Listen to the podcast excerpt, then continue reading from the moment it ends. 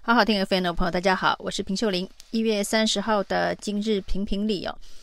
经过十天的年假，这么长的一个年假，那这个年假当中呢，最重要的大事就是内阁总辞以及内阁改组，到底有哪些新的人事布局？事实上呢，内阁总辞这件事情从年前一直到现在哦，不断的传出来，苏贞昌要请辞走走人。但是呢，看起来蔡英文并没有下定决心哦，一直到最后一刻呢，苏贞昌主动宣布哦，他要请辞，然后呢，请总统尽速找好阁揆哦。这是不是代表蔡苏之间其实对于离开的时间点仍然没有共识哦？那大家认为蔡英文在苏贞昌之后能够打出的阁揆牌，除了陈建仁之外，基本上呢，只剩下顾立雄，所以到底是顾立雄还是陈建仁，还曾经有过一番悬念。但是没想到呢，在苏贞昌请总统尽速找新阁揆组阁之后呢，陈建仁说，这个蔡英文从来没有征询过他，那甚至呢，他也没有这个准备，那还一度传出呢，他要出国度假。那当然呢，这件事情呢，也就。悬在蔡英文到底是不是要找陈建仁，而陈建仁是不是拒绝了蔡英文？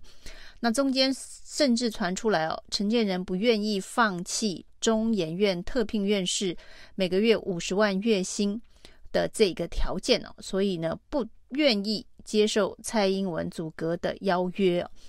那结果呢，最终。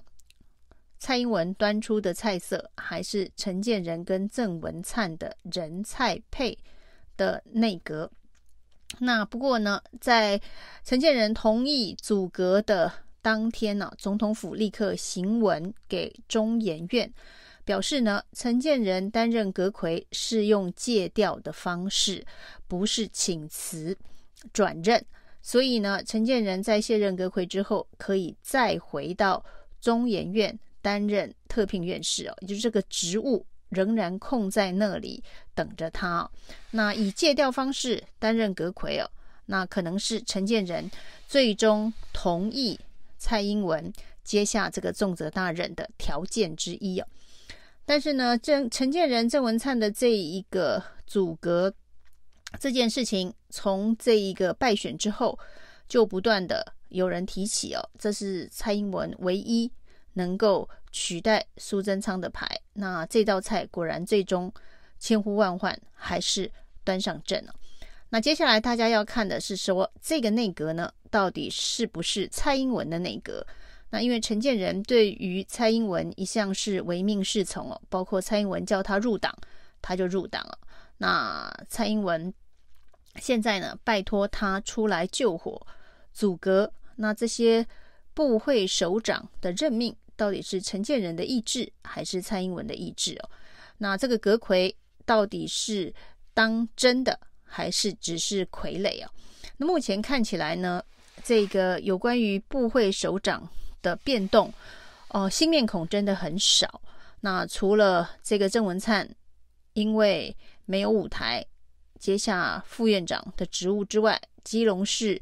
的前市长林佑昌不能够连任。入阁担任内政部部长，那文化部部长呢，是从高雄市调了副市长史哲来担任。另外呢，民进党的不分区立委管碧玲担任海洋委员会的主委。那其他呢，大部分都是原本内阁内的大班风哦。那一个人事大风吹的内阁，这个到底能不能够称为内阁总辞啊？因为总辞理论上基本上所有的首长都要重新任命，应该是换血、引进新的人才，然后呢，面对过去政策错误的一些反省跟检讨的人事布局才对哦。那也许因为时间非常的紧迫，所谓的时间非常的紧迫，是距离二零二四的总统大选时间非常的紧迫。那二零二二才大败了一场。那这一个团队要在接下来的一年多的时间内哦，能够让人有焕然一新、重新出发的感觉，做出不一样的政绩，让人亮眼的成绩，显然都非常的困难了。所以呢，虽然名为内阁总辞，但是其实整个改组的幅度是非常的小，除了几个新面孔，而这些新面孔也不是之前所谓的败选之后那政策检讨必须要负责下台的部会的职务，而是根据派系的需求，根据呃卸任的首长必须寻找新舞台的相关需求的安排。因此呢，大部分的重要部会首长是完全留任了。那如果呢，部会首长都留任，代表民进党并不认为这个执政团队的施政是选举失败的原因啊。那如果执政团队的施政不是选举失败的原因的话，那为什么行政院院长苏贞昌却是必须负责走人呢？这中间当然，呃，逻辑上面是非常的吊诡哦。那过去大家都说这样子的一个人事改组方式叫做换汤不换药，但是这一次呢，从苏贞昌换成陈建仁的内阁改组模式啊，那只换了招牌，就是院长跟副院长哦，连汤头都没换呢。那等于是为总辞而总辞啊。那这样子的一个总辞改组的方式，是不是把去年十一月二十六号投票给民进党教训的人民都当成笨蛋了？那这可能是接下来二零二四这场选举当中，呃，人民会不会因此而再度的教训民进党的一个指标？但是二零二二跟二零二四最大的不同哦，一个是地方层级的选举，一个是中央政权的选举。那中央政权的选举，当然重要的所谓的国家定位问题，就会成为考虑顺序上面权重比较高的一个因素哦。所以看起来，民进党这一个大部分的部会首长不换，那特别是呃国安相关的团队哦，蔡英文基本上是一个都没换，除了陈明通，因为。论文门的事件、哦，实在是没办法继续留在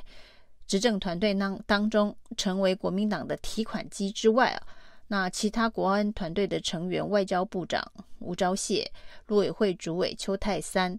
等等，完全没有变动。那在这样子的一个状况之下呢，代表蔡英文路线还会持续的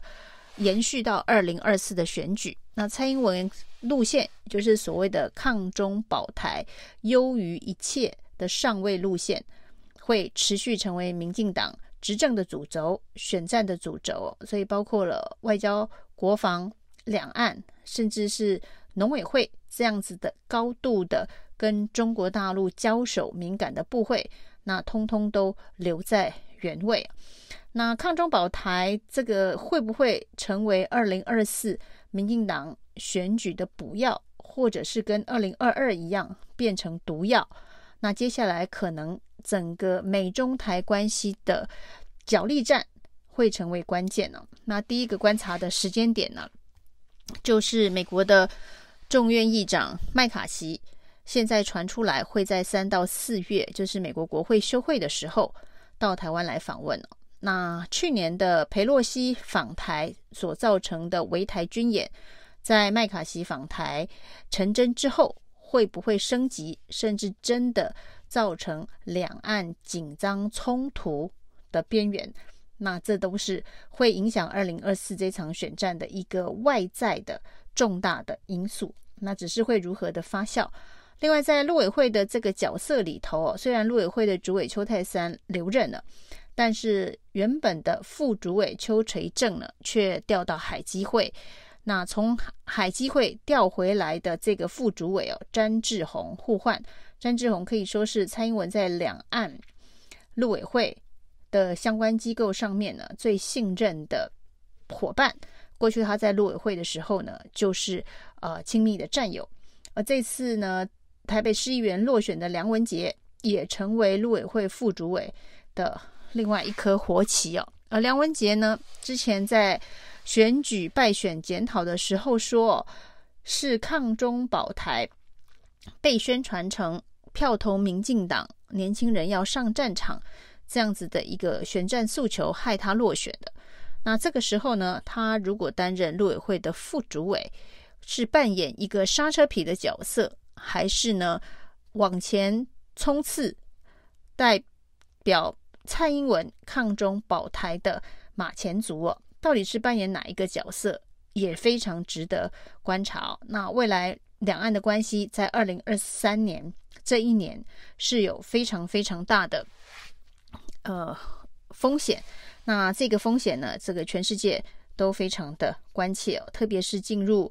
台湾的选举年，在这个选举年当中，民进党政府若是要以抗中保台作为主要的选举诉求的话，那会不会让两岸的紧紧张关系进一步的升高？那这个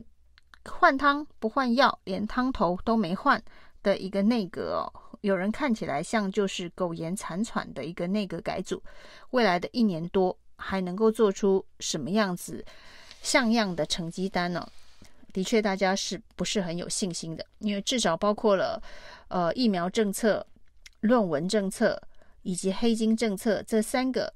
十一月二十六号败选的核心的因素，民进党都不愿意正式的检讨跟反省。还是用原本的这一个部会首长在该坐的这个位置上面呢？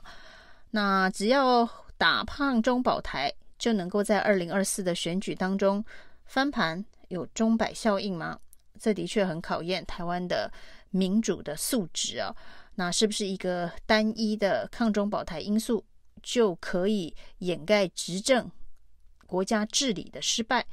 那这件事情呢？是台湾民主下一个重要的挑战跟考验哦。那而目前看起来呢，这个赖清德虽然担任了民进党的党主席，但是整个行政团队的资源以及权力的分配仍然在蔡英文的手上哦。那特别是陈建仁显然会对蔡英文唯命是从。那至于郑文灿是会扮演如何的杠杆平衡的角色？那恐怕是赖清德唯一在行政资源团队上面能够琢磨的角力点哦。所以这场选战到底是蔡英文的选战还是赖清德的选战呢？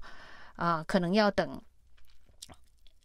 在民进党的总统大选的游戏规则啊正式的展开起跑之后呢，才能见真章哦。而现在呢，制定游戏规则的主导权在赖清德的手上，因此有人判断赖清德会在最短的时间之内启动民进党初选的机制哦，以免夜长梦多，引进更多不可测的变数哦。所以在开春之后呢，在政坛上面，民进党跟国民党的总统初选。的机器应该很快就会转动哦，而接下来一整年就会是呃重大的选举年，以及对于两岸关系最大的压力测试。以上今天的评评理，谢谢收听。